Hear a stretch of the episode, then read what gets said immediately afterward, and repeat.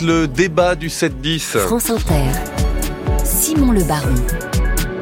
Le 7-10. Allons-nous vers une révolution dans la fonction publique? Rémunération des fonctionnaires au mérite, semaine en quatre jours, pas deux, quatre jours, mais en quatre jours, le gouvernement a commencé à dévoiler les grands axes de sa réforme et le ministre de la fonction publique, Stanislas Guérini, va rencontrer les syndicats cette semaine. Jean-Claude Mailly, Philippe Manière, bonjour à tous les deux. Bonjour. Jean-Claude Mailly, vous êtes euh, ancien secrétaire général de Force ouvrière, Philippe Manière, président et cofondateur de la société de conseil VAE Solis Communication. D'abord, euh, question à tous les deux, quand vous entendez Stanislas Guérini parler, c'était dimanche dernier dans, dans Questions politiques sur Inter, euh, parler de performance pour les fonctionnaires, est-ce que c'est un gros mot? Jean-Claude C'est pas le terme que, que j'emploierais, si vous voulez, parce que la notion de performance fait référence à une notion de compétitivité. Bon, maintenant c'est du vocabulaire. Je mm. préfère parler euh, d'efficacité quand on parle de, de, fonctionnaires et de services publics euh, d'une manière générale. Mais bon, mais c'est ça, c'est du vocabulaire, c'est pas le principal. Philippe Manière, performance, mérite. Écoutez, euh, moi je suis pas choqué. Je trouve que performance, c'est pas du tout quelque chose qui est désobligeant, déplacé dans ce contexte à la limite, plus on aime le service public, plus on pense qu'il a un rôle important, plus on trouve normal qu'il hmm. soit performant. On voit pas pourquoi on demanderait à Toyota ou à Amazon ou à je sais pas qui d'être performant. On se féliciterait qu'il le soit. Et pourquoi on trouverait pas normal de demander au service public euh, qu'il le soit et de se féliciter qu'il le soit, puisque finalement euh, leur mission est encore plus importante. Il s'agit d'être au service des Français pour rendre un service bien plus éminent que de livrer des paquets ou de ou d'avoir ou de vous donner une voiture qui fonctionne bien. Alors la question, quel que soit le mot qu'on emploie en effet, c'est celle de la rémunération au mérite, hmm. à l'indice de performance, bonne ou mauvaise idée? Il faut, savoir d'abord que dès 1945, on a évoqué la notion de mérite dans la fonction publique. Alors ça a été délaissé à l'époque, ça n'a pas été mis en place, mais il y a déjà, c'est modeste pour le moment. Il faut comprendre que les fonctionnaires, ils ont un salaire euh, de base, je dirais, en fonction de leur grade. Et ensuite, il y a, une il y a des primes, des primes, des indemnités, y compris une, part, une petite part de mérite. Il y a par exemple un complément euh, individuel qui existe depuis quelques années, etc. Alors c'est limité à 20 ou 25 le, le global. Le problème dans la fonction publique, c'est que vu le nombre de personnes, gros c'est 5 millions de, de fonctionnaires, dès que vous augmentez tout petit peu le point d'indice, euh, un point d'indice, ça coûte 3 milliards, quoi. Voilà, grosso modo. Donc, historiquement, il y a toujours eu des manières d'échapper à l'augmentation du point de vue. les primes, par exemple. C'est ce à quoi on assiste aujourd'hui, encore une fois. il, y a un, il y a un peu, il y a de ça dans l'air, oui, bien entendu. Comme euh, avec les tensions budgétaires, les 3000 milliards de dettes, il faut serrer les boulons. Donc, ce qu'on ne pourra pas donner ou donnera moins en point d'indice, on va mm. le trouver ailleurs. Indemnité, prime et au mérite. Le problème du mérite, ensuite, c'est, ah, j'ai bien entendu le, le, ministre, qui, je le dis, est, est quelqu'un qui aime le dialogue social. Et c'est indispensable parce que réformer, non pas révolutionner, mais réformer dans la fonction publique sans dialogue social, c'est la catastrophe. Hein. Donc euh, bon, mais le problème, c'est il y a du mérite collectif, du mérite individuel. Le problème, c'est d'être transparent. Quelle réalité on met derrière ça on, va venir à cette question, mais d'abord, je voudrais euh, quand même l'avis de Philippe Manière sur la rémunération au mérite. Vous, vous dites, euh, ça peut être une bonne piste. d'accord avec ce que, ce, ce, ce que Jean-Claude, c'est-à-dire que effectivement, le mérite, ça existe, individuel, collectif. Mais cette problématique de la difficulté de le distinguer, elle est la même dans le public que dans le privé. Alors là où moi je trouve qu'il faut pas traiter ça à la légère. il peut y avoir une logique euh, marchande, c'est-à-dire si on fait un bon chiffre, euh, on pas considère qu'on a bien travaillé. Dans le public. Euh, non mais pardonnez-moi, moi je sors précisément dans la, dans la, petite boîte que j'ai eu le, plaisir de, de, créer et que je dirige d'une série d'entretiens d'évaluation. bien sûr, on tient compte du fait que les gens sont bons vendeurs, bons avec le client, mais il n'y a pas que ça. Il y a la performance fondamentale, il y a bien faire son travail il y a bien s'intégrer dans l'équipe. Tout ça est parfaitement honorable. Mmh. Juger de cela, moi je trouve que ça m'honore comme chef d'entreprise et je trouve que l'État ne devrait pas s'honorer de se refuser à distinguer ceux qui sont engagés, performants, bienveillants, créatifs des autres. Et je vais même vous dire, j'ai beaucoup de gens dans ma famille, dans mon entourage qui sont fonctionnaires et qui me disent qu'une de leurs souffrances, ça ne les empêche pas de dormir, mais vraiment quelque chose qui, les frustre, c'est qu'on ne distingue pas plus ceux qui se détronchent, passez-moi l'expression, de ceux qui se laissent aller. Donc c'est quelque chose qui est non seulement utile pour la collectivité, pour le service public, mais qui est même juste fondamentalement. Ça n'est pas juste de ne pas distinguer ceux qui travaillent bien des autres. Qu'est-ce que c'est la performance dans la fonction publique? Quand le ministre parle de plan d'intéressement collectif au mérite, on voit ce que ça peut vouloir dire dans le privé, dans une, une entreprise comme la vôtre, Philippe Manière, on voit moins bien ce que ça ah, peut vouloir seul exemple que j'ai, le seul exemple que j'ai entendu, euh, c'est de dire, ben voilà, si un service fait des efforts en consommation d'énergie, par exemple, ben, il sera... non, mais c'est l'exemple qui a été ou des jardiniers euh, municipaux qui utilisent moins de pesticides. moi, ce qui m'apparaît important, c'est que quel, sur quels critères on se base? Parce que ça peut pas être que du chiffre. Vous pouvez demander, ça existait, hein, euh, euh quant à la politique du chiffre dans la, dans la police, par exemple. Mmh. Euh, bah, vous faites de plus de chiffres et vous prenez les dossiers les, plus faciles. Ça existe dans les impôts aussi. Vous prenez plus de dossiers parce qu'on vous demande de faire du chiffre. Ça, c'est stupide. C'est stupide. C'est stupide. Est-ce que c'est un glissement vers la logique du privé qui vous paraît dangereux? Ça dépend des critères qui seront qui seront retenus. Il faut qu'il y ait une vraie transparence, sinon on a on arrive à l'arbitraire d'une manière d'une manière et on n'est pas dans euh, on n'est pas dans la même structure que, que le privé avec une logique de compétitivité, une logique de concurrence. C'est pas la c'est pas la même chose. Il y a quand même une logique commune, Jean-Claude. C'est la, logique que ça marche bien. Voilà, la logique de mais bien sûr d'efficacité. Est-ce que le service est bien presté? Est-ce que le public a une bonne perception du service? Moi, je me souviens, j'avais travaillé du temps, je dirigeais l'Institut Montaigne sur un cas particulier qui était une sous-préfecture du Loiret. Je vais plus la pardonnez-moi, et où le patron du service avait décidé de mettre tout le monde en marche vers, euh, on va essayer d'améliorer les indicateurs de performance. Alors c'était rapidité de délivrance des cartes grises, c'était temps d'attente, etc. Donc il faut pas tout mathématiser, il faut pas tout mettre dans des chiffres, mais on voit bien quand un service, d'ailleurs dans ce cas-là, vous devinez, devinez quoi? Vous avez une chute immédiate de l'absentéisme.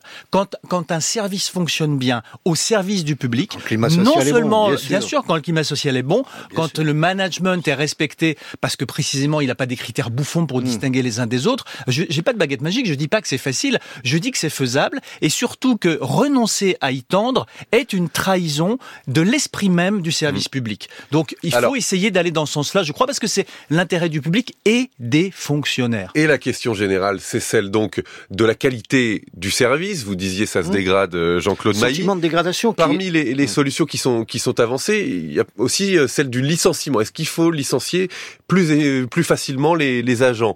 Mieux reconnaître les insuffisances professionnelles quand il y en a, dit Stanislas Guérini. Qu'est-ce que vous en pensez? Il y a eu... Jean-Claude Mailly. Il faut bien comprendre que le statut, ce qu'on appelle le statut général de la fonction publique, c'est les droits et devoirs, grosso modo, hein, et les principes de fonctionnement, ça vaut pour les trois fonctions publiques. Ça, faut éviter d'y toucher. Hein et la notion de, on dit, euh, il y a une protection de l'emploi euh, dans le service public. Pourquoi au départ? C'est pour assurer une neutralité du fonctionnaire. Hein, on n'est pas dans un système à l'américaine de spoil system où les politiques changent, l'administration change. Donc ça, il faut préserver ça. Emmanuel Macron a eu la tentation de le mettre en place d'ailleurs, ce, ce oui, bah oui, mais ça c'est son côté néolibéral, c'est pas nouveau. Bon, mais ceci étant, euh, à, partir de là, on peut euh, toujours faire euh, faire certaines choses, mais faut, faut, faut vraiment être prudent. Et sur le, si quelqu'un pique dans la caisse, prends cet exemple, c'est évident. Oui, pour faute grave, ça, ça, existe déjà. Faute grave, ça existe déjà. Moi, je serais très très prudent là-dessus. Mais on comprend l'idée qui est de casser euh, le ah, si c'est cassé le statut, de la, ça de la rente, de la carrière à vie. Oui, mais ça, si c'est ça, si c'est si c'est ça, il a pas, c'était pas très clair ce que disait le ministre là-dessus. Il était très prudent, à juste titre d'ailleurs. Hein. Bon, si c'est ça, ça passera pas. Mm. Hein. Je vous dis, pour que cette réforme passe, il faut qu'il y ait un dialogue social intense. Philippe Manière.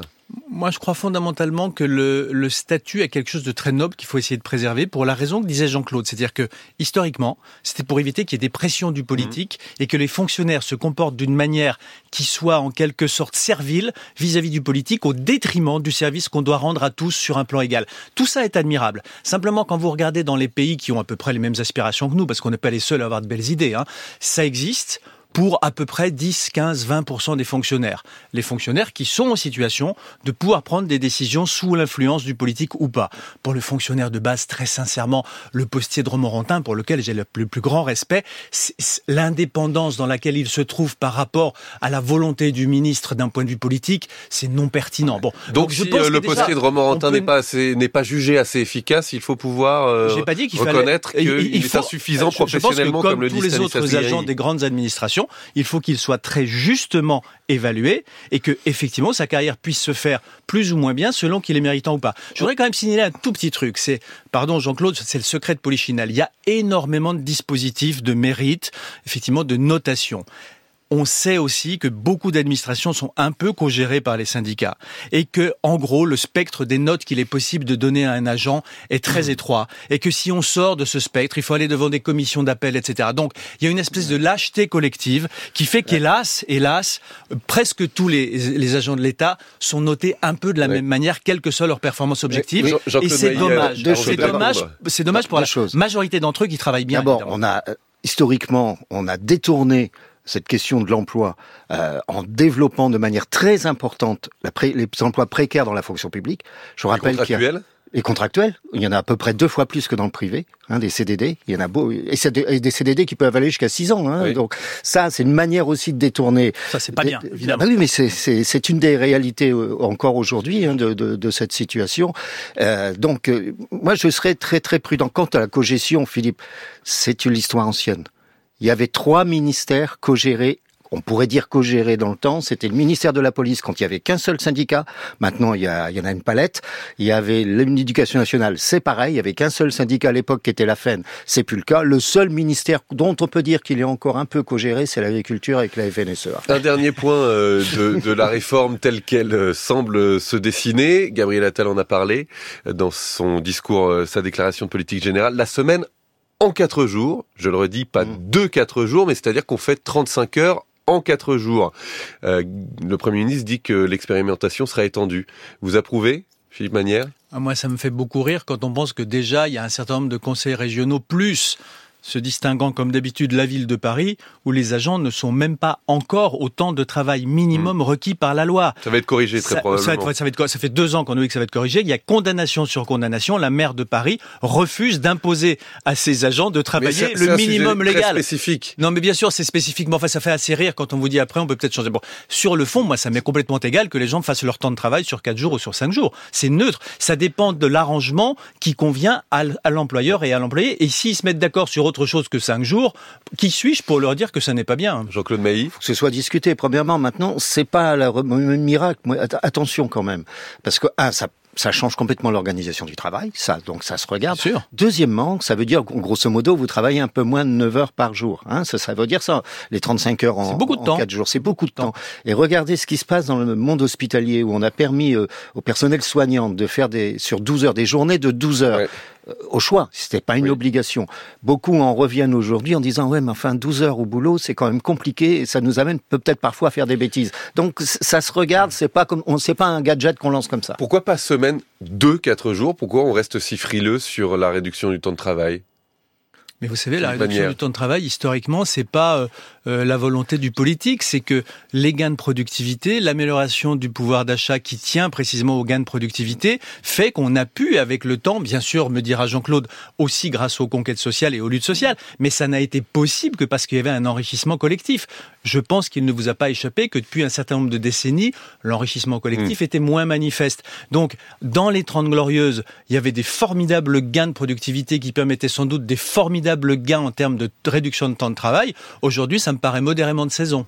Dernier mot, Jean-Claude Mailly. Oui, non, mais je suis, euh, je suis d'accord. Je pense pas que ce soit une priorité. La priorité est plus aujourd'hui sur ce qu'on appelle euh, rapidement le sens du travail, la manière de travailler, le climat social, etc. Et puis la question du pouvoir d'achat est prioritaire par rapport à la durée du travail aujourd'hui. Et tout cela pose évidemment, mais ça en fera un, autre débat pour en parler, la question de l'attractivité de la fonction publique. Merci beaucoup à tous les deux. Merci. Merci. Philippe Manière, président de la société de conseil Veille Solis Communication et Jean-Claude Mailly, ancien secrétaire général de, de Force ouvrière.